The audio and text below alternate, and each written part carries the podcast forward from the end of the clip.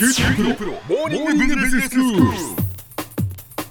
今日の講師は九州大学ビジネススクールで経営学がご専門のミンチョンウォン先生ですよろしくお願いしよろしますくお願いします。先生今日はどういうお話でしょうか？えっと今日はですね上層部理論っていう契約の理論に基づいて、まあ CEO の特徴が企業の戦略とかですねパフォーマンスに与える影響力についてお話をしたいと思います。はい上層部理論っていう理論があるんですね。そうですね、えっと、上層部理論っていうのは、えっと、一つの契約の理論なんですけれども、大体契約の理論っていうのは、まあ、主にはなぜある企業がまあある戦略を選択をしてなぜ他の企業よりも、えっと、高いパフォーマンスを得ているのかっていう。でそれを説明するのが目的なんですよね。ええ。で上層部理論っていう理論は、まあ、この質問に対して、まあ、企業の戦略とかパフォーマンスっていうのは結局は上層部の意思決定によって決まるものなんですよね。うんだからまあ上層部の特徴っていうのがまあ大きな影響力を与えるっていうことを提示しているようなそういう理論です。うん。まあそうですよね。上層部の意思決定により、まあ企業の戦略とパフォーマンスはそれはある程度決まっていくわけですもんね。まあそうですよね。えでここで上層部っていうのは、まあ、大体ですね、まあ、研究では CEO とかですねあるいはトップマネジメントチームですね日本だと役員会ですよね、えでそれを表してるんですけれども、まあ、今日は特にですね CEO の特徴に焦点を当ててお話をしたいと思います。はい。まあ、いろんなですね CEO の特徴について、まあ、先行研究からいろいろ調べてきているわけなんですけれども、はい。えっと、最もですねたくさん研究されているその特徴っていうのは、うん。まあ、CEO の在職期間とかですねあるいは過去の経歴とか、まあ、そういうものがよく挙げられてるんですよね。ええでその中でも、まあ、在職期間による影響力が多く研究されているので、まあ、それを少しまあ紹介をしたいと思います。あ CEO がそのどのぐらいその企業にいるのかというそうですねその期間と、まあ、その企業に与える影響力との関係ってことですね。そういうことになります。はいはいであの先行研究によりますとその CEO の在職期間があまりにも短すぎるのもあるいは、えっと、長すぎるのもあんまり良くないその真ん中ぐらいが、パフォーマンスにはいい影響力を与えるっていうふうに言われています。はい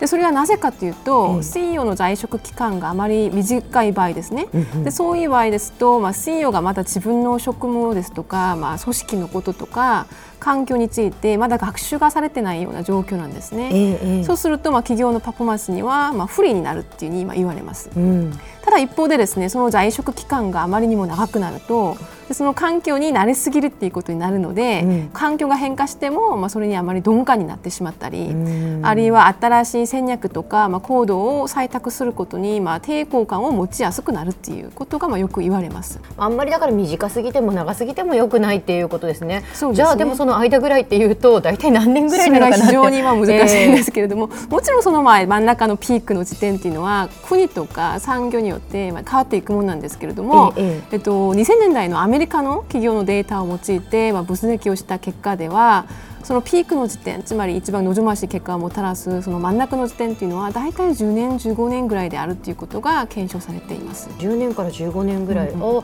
あ結構な、まあそうですね長い期間という印象はありますけれどもそのやっぱりそのぐらいがいいということですね。そういうことなんですよね。はいえっと、他にもですね最近の研究では CEO の性格みたいなですね観察が難しい特徴についてもいろいろ調べられています。お CEO の性格がどう影響するかってことですね。えっとまあ、一つすごく流行っている性格の一つが CEO のナルシシズムなんですよね。ナルシシズムですか？自分のことが好きかどうかってこそういうとですか。ことですね。自己愛が強い CEO のことを挙げられてるんですけれども、はい例えば、えっと、小浜さん、えっと、ナルシスティックな CEO とかナルシスティックな経営者ってどう思いますか？やっぱりちょっと自己愛が強いとあのどうしてもそのなんですか自分のことばっかり中心に考えるのかなっていう気持ちがしますので、はい。なんかあんまりなんかなんですか客観的に全体的なことを見られないんじゃないかななんて思ったりします。そうですね。あのナルシスティックな CEO とかその人っていうのは、まあ、基本的に社内の同僚ですとかですね。上司の観点とかですね。そういうところから考えると、まあ、ネガティブに評価されやすいっていうところはあるのはあるんですけど、ええええ。実はですね戦略的な意思決定を行うそういう意思決定者のそういう立場から考えると、うん。必ずしも悪くないっていうそういう研究の、まあ、結果もあります。ほう例えば2013年に、まあえっと、発表された研究によりますと、うんナルシスティックな CEO を持っている企業であればあるほどより新しい技術を積極的に採択するような、えっと、その傾向が強く現れるとかですね、うんあるいはイノベーションの活動をより活発に行っているということが明らかになっています。へえ。ただらにその研究によりますとこういう傾向というのが例えばメディアで産業関連のニュースがたくさん出てきたりするとさらに強くなるっていうことが分かったんですよね。でこれはなぜかっていうと、やはりナルシスティックな CEO っていうのは、まあ、オーディエンスからたくさん注目をもらいたがるんですよね。なるほど、うん、だから、まあ、そういうふうなこう産業がより注目をされればされるほど、まあ、本人もさらにですね活発活発に、まあえっと、活動を行うということになります。そういうことですね。面白いですよね。面白いですね。でだから、あうんまあ社内からはもしかしたらあんまり好かれてないかもしれないけれども、そう だけどやっぱりこう自分自己愛が強いっていうことは、まあ外に対してのこう PR も激しかったりするわけで、そうするとえやっぱり革新的なものを生み出したりっていう可能性も大きいってことですね。そういうことになります。へただしですね一点注意しないといけないのは、その他の先行研究の結果によりますとこういったナルシスティックな CEO の挑戦というのはうまくいくと非常にですね高い企業のパフォーマンスをもたらせるんですけど、ーはい。逆にそれがうまくいかなかった場合ですね、もうすごい大きな失敗を招いてしまう傾向があるそうでしょうね。つまりあのパフォーマンスの結果が非常に極端になるっていうことをまあ明らかにしたんですね。はいはい。うまく働けばいいですけどね。そうですよね。そこは難しいところですね。ええはい。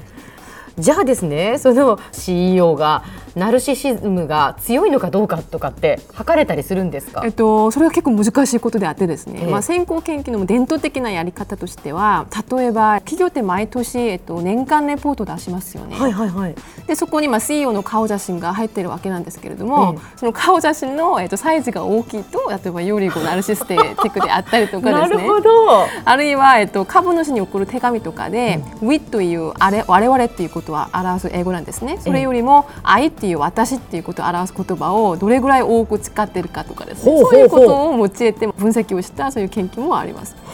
他には例えば他の役員に比べてどれぐらい多くの年収をもらっているかとかですね。で最近はまあインタビューのビデオとかをですねいろいろ分析をして、まあ、心理学的なアプローチをとって分析をするような研究もあります。では先生、今日のまとめをお願いします。はい、本日は上層部理論っていう理論に基づいて、まあ、企業の上層部の特徴が企業に与える影響力についてお話をしました。で企業の戦略的な意思決定とかパフォーマンスっていうのは本当にいろんな要因から影響力を受けてるんですけれども上層部理論の観点から、えっと、お話をしますと CEO の在職期間とか職務経験とか性格などがですね企業にも大きな影響力を与えるっていうことになります。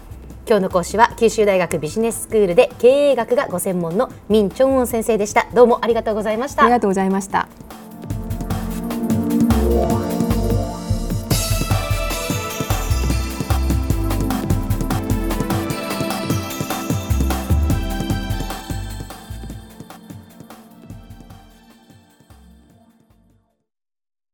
QT プロは通信ネットワーク、セキュリティ、クラウドなど QT ネットがお届けする ICT サービスです。